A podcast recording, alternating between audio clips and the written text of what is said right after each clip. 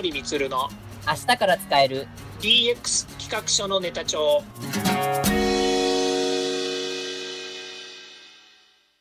こんにちは。サートプロの近森光です。こんにちは。アシスタントの堀内隆です。この番組は IoT、AI の教育事業の専門家近森光が DX デジタルトランスフォーメーションについて実際の事例を交えながら DX とは何か DX でどんな未来ができるかをご紹介いたします。事例をもとにお客様や社内に提案する企画書に落とし込めるまでの使えるネタのネタ帳としてお届けします。よろしくお願いします。DX 企画書ネタ帳第53回目のテーマは完全自動運転が地域交通を救うヒントになるかというテーマについてお話を伺います。はい、よろしくお願いします。はい、えっ、ー、と、完全自動運転なんかこの一つ聞くとなんかこうドラえもんの世界のような感じが想動されるんですけど、まあ、すでにこの完全自動運転の取り組みはもうすでに進んでいまして、例えばこう2021年3月4日、ホンダが世界初の自動運転レベル3の量産車、レジェンドを発表したという、など、まあ、あの今、自動運転化に向けて着々とま進んでいます。まあ、中でもこの自動運転のレベル分けについては、国土交通省がこのレベル分けをしていまして、まあ、レベル1からレベル2、3、4、5というふうまで段階を分けています。まあ、レベル4、5になると、まあ、完全自動運転、もう本当にもう完全にもう自動運転になるというレベルなんですけど、まあ、実際は今はレベル1か2ぐらいなのかなっていうちょっと認識なんですけど、この自動運転について、あの近森さん、こう近森さんとしてのこのお考えとかというところを聞かせていただけますか？はい、わかりました。もともとですね、自動運転なんて全くない世界から車に乗ってる身としてはですね、はい、自動運転のレベルがこう上がっていくっていうのを見ながらですね、うん、どんどん進化していく車っていうのをこう見てると、すごく楽しみではあるんですよね。ええ。うん、まあ、これね、人によって多分考え方が違って、まあ、例えば先ほど言いましたように、僕があの、ね、まだ20代の頃っていうのは、本当に、えー、ね、こう車を、ねえー、速い車を飛ばしたいっていうようなね、はい、そういった人たちも周りたくさんいましてですね、はい、で自分で、えー、車いじって改造したりとかね、するっていうのがあったんですよ。で、今、はい、あの自動運転始まる前にも、車の電子制御っていうのがありましてね、はい、例えば、えー、そうガソリンを、えー、効果的にこう噴射させてですね燃焼を起こさせるっていうような、まあ、そういう、まあ、配電システムみたいなものっていうのをね入れたりとかってあると思うんですけど、はい、まあ、さっき言った僕が、えー、昔の時っていうのは伝送系も別にそんな電子伝送なんてなくてですね、うん、あの本当にもうなんでしょう物理的にですね、えガソリン排出したりとかっていうことをやってたんですね。だから、はい、エンジンを、えいじくり回したりとか、えー、それこそ、えー、なんだ、そのタイヤを変えたりとかね、えー、いろんな意味で車を改造できる手段っていうのがいっぱいあったんですよ。あー、うん、なるほど。ところが、今の車って改造できる部分ってほとんどないんですよね。確かに。うん、うん、例えば、伝送系、制御系っていじれないんですよ。もうブラックボックスっていうかね、そこいじくったら車動かなくなっちゃったりとかもするので、うん、全くいじれないんですよね。ええ、で、今できるものって何かっていうと、もう本当ね、あの今、最新の車ってほとんどがいじれない状態なので、はい、ワイパー変えますとかね、タイヤ変えますとか、はい、あとはライトの明るさ変えますとかね、もしくはドライブレコーダー後付けするとかね、はい、まあ、そんなレベルしか自分たちはできないですよ。まあ、いわゆるあのあれですね、車買うときのオプションつけるかつけないかとか、そういうレベルですよね。そうです。それを自分でやるかどうかです。もうほとんどのものは最初からついてるか、もしくは何も自分たちではいじれない状態に車ってなってるんですよね。うん。これ何が言いたいかっていうと、車って面白くないんですよ。え？あ今買う車がってことですか？そう。あの昔はねあの、はい、かっこいい車とかねそれから、はい、えー、速い車にするために、い、じくり回すっていうね、えー、自分なりのオリジナリティがあったあオリジナリティっていうのかどうか分かんないんですけどあのね本当にね車って楽しいものだったんですよ。改造するっていうのがなんかありましたよね、なんか。そう。それは前若い時ですよ。私が若い時は、車の内装にこだわったりとかね、土金にするとかさ、ハンドル変えるとかね、いろんなものがね、本当にね、改造できたんですよ。そう、人によってはね、本当あの、シート変えてね、レーシングタイプにするとかね、うんまあね、もう本当にね、後ろのシート取っちゃって、あの2シーターよりも1シーターみたいにしてね、助手席さえなくなっちゃったりとかね。そうだからむ昔の車の位置づけって結構ね、そういう、まあ、所有物としてね、いろんなことができたんですけど、はい。今ある車って、まあ、ほとんどのものはね、買ったまんまそのまま使ってるっていうケースが多くて、ええじゃあ何に楽しみを求めるかっていうと、本当にこう、えー便利に安全に使えるものっていうふうになってるわけですよね。うーん。そう昔は車、移動手段ではあったけれども、なんか個人の所有物として趣味の一部だったんですけど、今は車が趣味の一部というよりは、えー安全に便利に使える道具としての位置づけにだんだん変わってきてるんじゃないのかなというふうに思うんですよね。なるほど、なるほど。うんまあ、その中で、今先ほどありましたように、自動運転のレベルっていうことでいくと、はいあのねえー自分で運転するっていうところから、えーレベル1のですねこう運転支援っていうのが今できてるんですよね。はい。それは何かっていうと、まあ、例で挙げると、その自動で止まるブレーキですよね。ですね。うん、で、それからあと前の車についていって走るとかね、それから車線からはみ出ないようにするっていうようなこう、えー機能とかっていうのがあるんですけど、これは全部あのセンサーとかね、えーそういったものがついていて、で制御、車をですね制御しているっていう、まあ、いわゆる、えーあの電子制御ができているということなんですけども、はいそういったものが車に搭載されていて、それが全部運転支援を司っているわけですよね。うんうんうん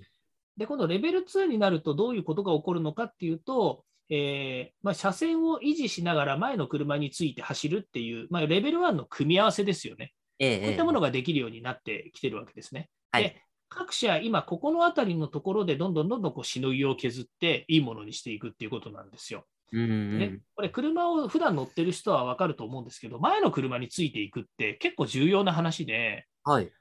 ついていくのはいいんですけど、ぶつからないようにするっていうのもあるわけですよね。ああ、確かに。うん、じゃあ、く前の車が車線変更したら、そのえー前の車がなくなっちゃったらどうなるのかっていうのを想像したことあります？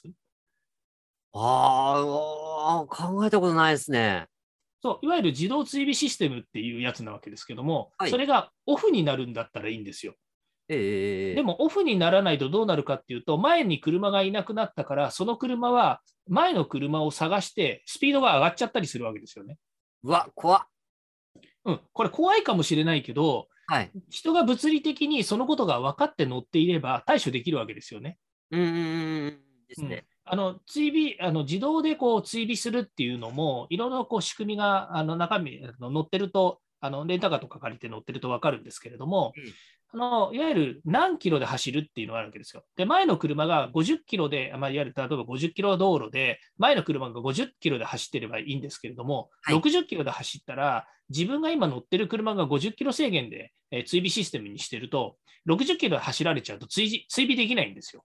ああ、そうなりますよね。うん、でそうすると、前の車はどんどんどんどん離されていって、結果的に言うと、追尾システムは機能しなくなるわけですよね。ですね。うん、で、さっきの話、前の車がいなくなっちゃったときに、自分の車は50キロで走行してたとしても、前の車が、例えば、えーと、次の車が現れるまで50キロでずっと走行するわけですよ、はい。うんで、そこは30キロ道路だったりすると、50キロで走るということは、えー速度オーバーになるわけですよね。ですね。うんまあ、警察の取締り対象になってしまうけ懸念もあるわけですよ。はい。で、それは運転支援なので、車が自動走行してるわけで、車は自動走行してるけど、運転支援だから、警察に捕まることとか、うん。えーなんていうんですか、その信号で止まることってのは想定してないわけですよね。ああ、ですね。うん、だから、運転手はかなやっぱりこう自動、えーじな運転支援をしている最中でも、運転手が全部目を配ら、んなんでしょう、えーと、運転をする、えー主導権はくるあの運転手にあるわけですよ。うんうんですね。うん、で、それはレベル2になっても一緒なわけですね。で、これがレベル3から上に行くっていう、そのシステムによる監視にがベースとなって、えー条件付きで自動運転をしてくるっていうところに、またこの、えー機能がだんだん備わってくるわけですよね。はい。うんまあ、ここからが、まあ、そういった先ほどの、えー冒頭のですね、えーテーマにありますように、完全自動運転というものにつながっていくのかどうかということになってくるわけですね。うーん。で、僕の個人的な見解で、見解とは言わないですね、個人的な感情で言うと、はい完全自動運転っていうのはできるんだろうなって思います。ああ、うんなるほど。そう。個人的にはですよ、技術的に言えば、はい。完全自動運転ではまず間違いなくできるでしょう。もしかすると条件化で変わってくるかもしれないですけど、できるだろうなっていうふうに思います。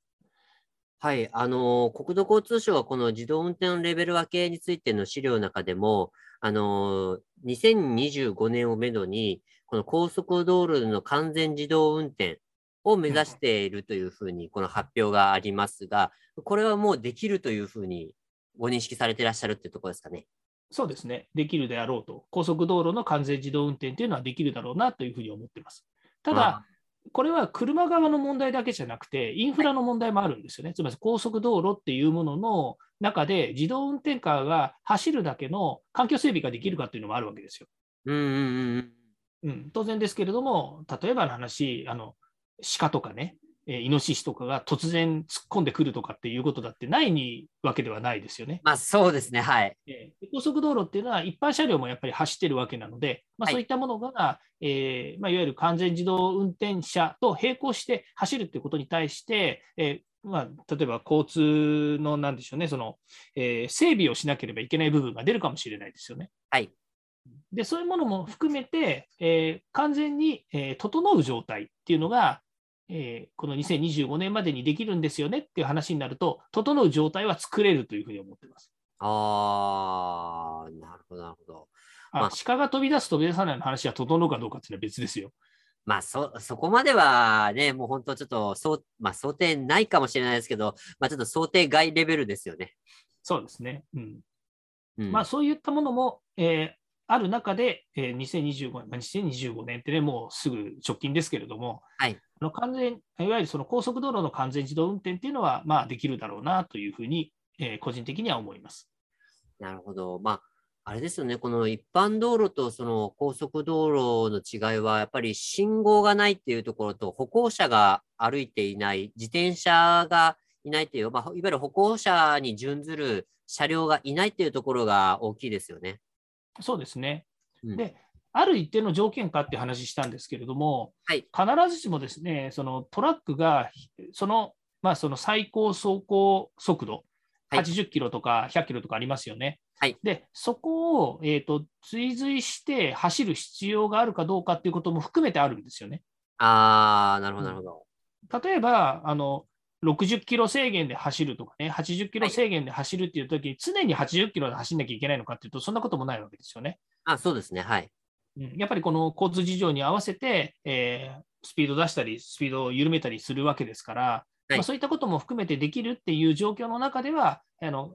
間違いなくできるんだろうなと。まあ、うん最初からね、100キロ走行でずっと走るだけの、えー自動運転を考えているわけではないと思いますので、ええうんまあ、スピードのことも考えてできるんじゃないのかなと思いますね。まあ、なるほど。まあ、そこを考えれば、そうですね、物理的には、あのーまあ車、車両だけが走って、まあ、いわゆる追尾のそのとこシステムが出来上がって、今どこをちゃんとこの走っているかとかっていうところがセンサーとかで分かるとか。で、を組み合わせれば、確かに自動、高速道路における自動運転っていうのは、そう遠くない形かなというイメージはできますね、確かに。そうですね。つまり、完全自動運転の、えー例えばトラックとかね、運転の、えー車両が走ってるっていうことを、うん一般の人たちが想像できなかった場合、うん。何らかの不慮の事故が起こる想定があるかもしれないですよ。はい。だけど、自動運転カーが走ることによって、より快適に、えー高速道路が運行できる可能性も出てくるわけですよね。まあ、そうですよね。うん、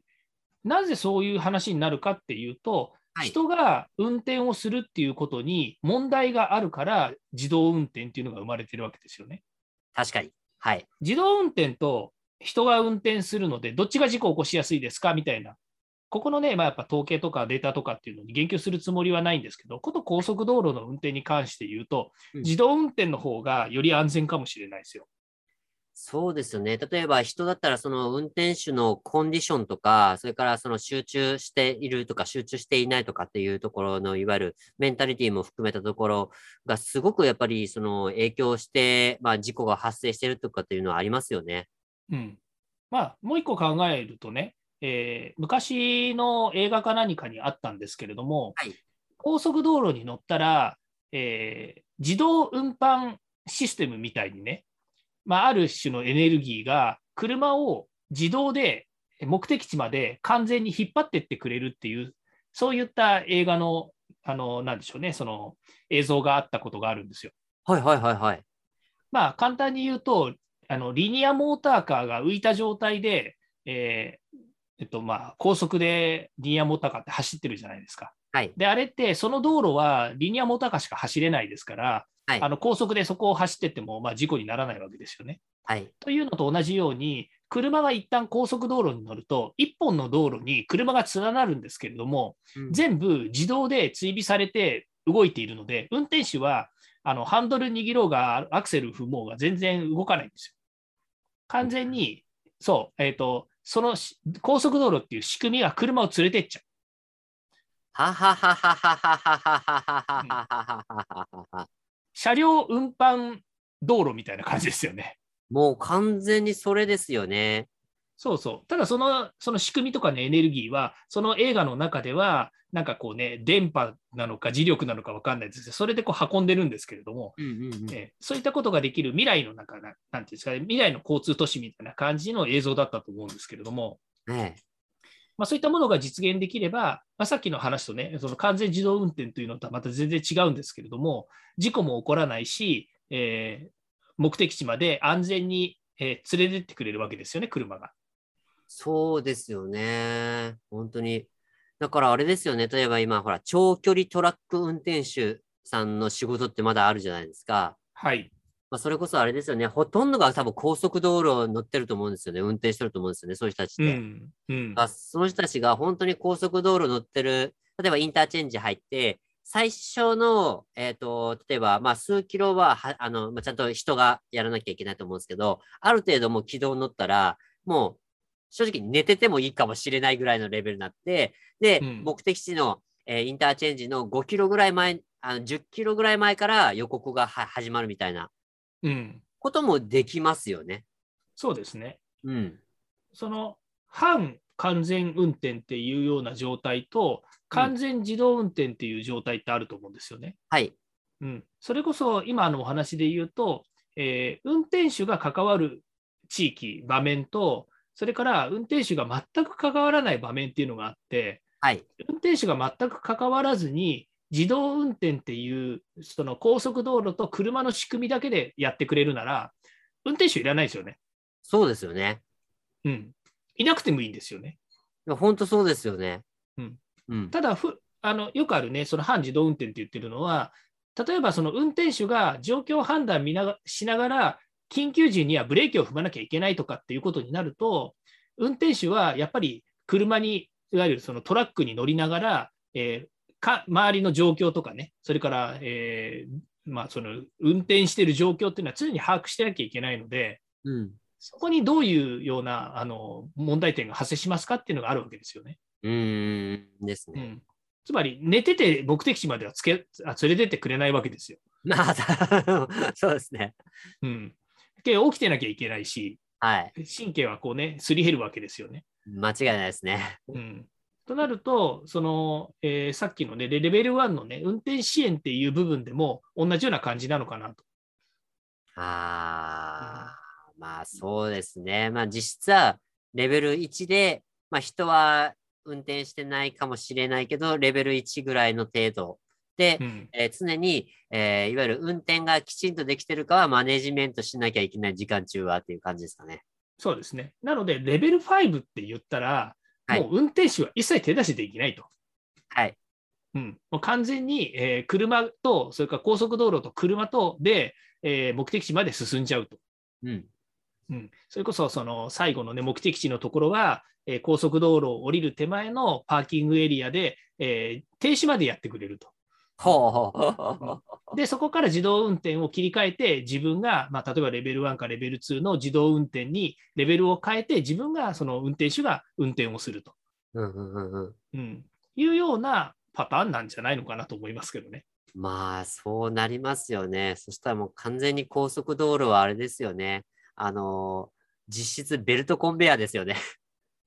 あそうですね、ベルトコンベヤーっていうような言い方の方が正しいかもしれないですよね。ですね。いや、高速道路が全部こうベルトコンベヤーになって、それがちゃんと安定的な速度できちっとした車あの車間が取れていったらこれほ、これほど楽なことはないですよね。そうですね。でね、えーと、この辺の話って、ものすごく近未来的な話をしてるんですけれども、はい。これがね、例えば5年、10年ぐらい前から、そのはいえーいわゆる自動運転のレベル1がね、進んできてたのがあれば問題がないんですよ。はいはい。で、これがね、ここ5年、10年でやりましょうっていう話になるから、あのいややっぱりこう、ついていけない部分があるわけですよね。うーん。うん、それはどういうことかっていうと、はいえ先ほど言った私がやっぱりこう、ね、30年ぐらい前に車っていうのを持つって言ったときには、全くこの電子制御さえもなかったっていう話なんですよね。ああ、ではい。はい、ここ、えー、と5年ぐらいですよね、その自動支援、運転支援っていうのができるようになって、で最近の車はレンタカーとか借りても、ほとんどの部分で、この運転支援っていうのがついてたりするわけですよ。ええ。うん、だけれども、一般の、えーと、一般の人たちがこの自動支援をですね、あ運転支援の車を持ってたりとか、それを活用してるかっていうと、そうでもないかもしれないんですうーん。よ。うん、なんでかっていうと、運転支援をもともあもともと運転支援なんていうのはない時代の人たちが車に乗っていて、たまたま運転支援っていうのがついてたとしても、こんなの怖くて使いたくないとかって使わない可能性もあるわけですよね。ああ、確かに。うん、普通に、えーくる普通の車として、普通のって何が普通か分かんないですけど、普通の乗用車として、運転手の人は運転しているわけですよね。はい。うんまあ、もしくはその、それがね、あのガソリンの、えーガソリンなのか、ディーゼルなのか、電気自動車なのかに変わったとしても、運転をするっていうことの行為については、昔から変わらないスキルとして運転してるわけですよね。だか、ら、その自動運転のそのレベル1、レベル2って進化している車が増えたとしても、そんなものは一切使わずに運転している人たちがおおむねいるんだとすると、例えばこれが自動運転とか半自動運転に変わったからといって、そんなの怖くて使えないっていう社会があって、つまり、えー世の中がこの自動運転っていうものに、えーなんですよね、えーを受け入れるかどうかっていう問題点っていうのは、この先、ますます高まってくるんじゃないのかなと思うんですよ。ああ、間違いないですね。でそう。で、それなんでかっていうと、自動運転、まあ、人が運転すると事故が起こる。これはもうしょうがないって今受け入れるかもしれないんですけどね。まあ、あっちゃいけないことなんですけれども。ええだけど、自動運転が、えー事故を起こさないっていうことが言えるかどうかなんですよね。まあ、難しいところですよね。うん。で、事故を起こされるぐらいだったら、自分がコントロールして事故を起こさないようにしたいと思うのが人間の常じゃないですかね。まあ、そうですけど、じゃあ、あなたが運転したからといって、じゃあ100%事故を起こしませんかっていうと、またそれも違いますよねっていう。その通りです。私は事故を起こします。絶対何かしら起こす可能性はありますし、起こされる、もしくは巻き込まれるっていう可能性だって十分ありますもんね。そうですね。全くその通りです。いや、うんだからこそ、免許制度であったりとかね、はいあのえーと、法律があったりとかね、はいえー保険があったりとかっていう社会環境の整備ができてるわけですよね。そうですね。うん、で、まあ、これがあの、まあ、先の話ですけど、自動運転レベルが上がることによって、今はね、言われてるのは、保険料が下がるとかね、はい。うん、から保険の適用範囲が変わるとか、うんえー車、まあ、今もそうですけど、そのね、あの SDGs とかっていうことで絡めるとね、その、えー SDGs っていうのは、 Sustainability Development Goals っていうね、はいえー2020えー2030年、ん2030年でしたっけ？までにその排出ガスを削減しましょうっていうことがありますよね。はい。あのクリーンディーゼルとかっていうのもありますけど、そうするとクリーンディーゼルっていう車に関して言うと、えっと、税金が安かったりするんですよね。ああ、そうですね。うんで同じように自動運転っていうものが進化していったときに、その自動運転カーがに乗ればですね、また同じように税金が安くなるとか、車が、えーなんですか車を購入する、えー、金額が、補助金が出るとかですね、そういったものが出てくることによって、その社会的には、え、事故が起こらない車により乗ってくださいねっていう方向性になる可能性もあるわけですよ。そうですね。うんまあ、そういうようにして、この自動運転っていうレベルも上がるでしょうし、それからあとは、えー、自動運転カーが普及することによって、えーまあ、いわゆるその、えー、社会的な事故っていうものですよね。交通事故っていうものの環境から解放されていくっていうことが生まれてくる可能性があるわけですよね。ありますね。うん、でそういうところの普及期に入ると、えー、この先ほど言ったようなですね、えー、皆さん、えー、まあ、私も含めて、みんながその自動運転っていうもののレベルに対する認識であったりとか、自動運転カーっていうものを、えこう認知して、使っていくっていうようなことに変わっていくんじゃないのかなというふうに思うんですね。今、現段階では、まだその自動運転カーの普及に対して言うと、えー、まあ、えー、受け入れるっていう気持ちを持ってる人っていうのはそんなに多くないんじゃないのかなっていう気もします。まあ、そうですね。やっぱりこう車は、こうまあね、いわゆる所有してる人が運転して、まあ、それを楽しんだりとか、まあ、それをまあ目的、例えば通勤・通学のため使ったりとか、まあ、あの、家族旅行のためとか、そういったいろんなその、ね、目的があって、で、自分たちが運転するんだっていう目的、また別、その手段の目的、手段の一つとしても、その運転というあの手段を使って目目的を果たそうとしている、そのために車を買うっていうところもあるので、まあ、そこも含めると、まあ、今おっしゃった感じになるのかなと思いますね。うん、そうですよね。うん、間違いなく言えるのは、自動運転、完全自動運転になったからといって、先ほど言ったような、うん、えー、まあ、事故の問題だったりとか、はい、えー、そのえー、皆さんが不安に思っていることっていうのが解決できるっていうのに納得できるレベルまではまだまだ上がってないわけですよね。あうん、ですから、早いところ、やっぱりこの、えーと、まだね、そのレベルファイルができているわけではないので、はい、まあ、レベル、えー、さっき言ったレベル1、レベル2には進んでいく中で、今度、レベル3ができて、レベル4ができてっていうところに、えー、皆さん、市民の方とか私たちがやっぱり体感していくってことが大切なんでしょうね。まあ、体感に勝るものはないですよね。うん、そうですよね。うんですね。まああの、おっしゃる通りで、本当にあの、そのあたりは。今回のテーマは、来週の本編に続きます。来週の本編のオンエアもお楽しみに。では、そろそろエンディングの時間になりました。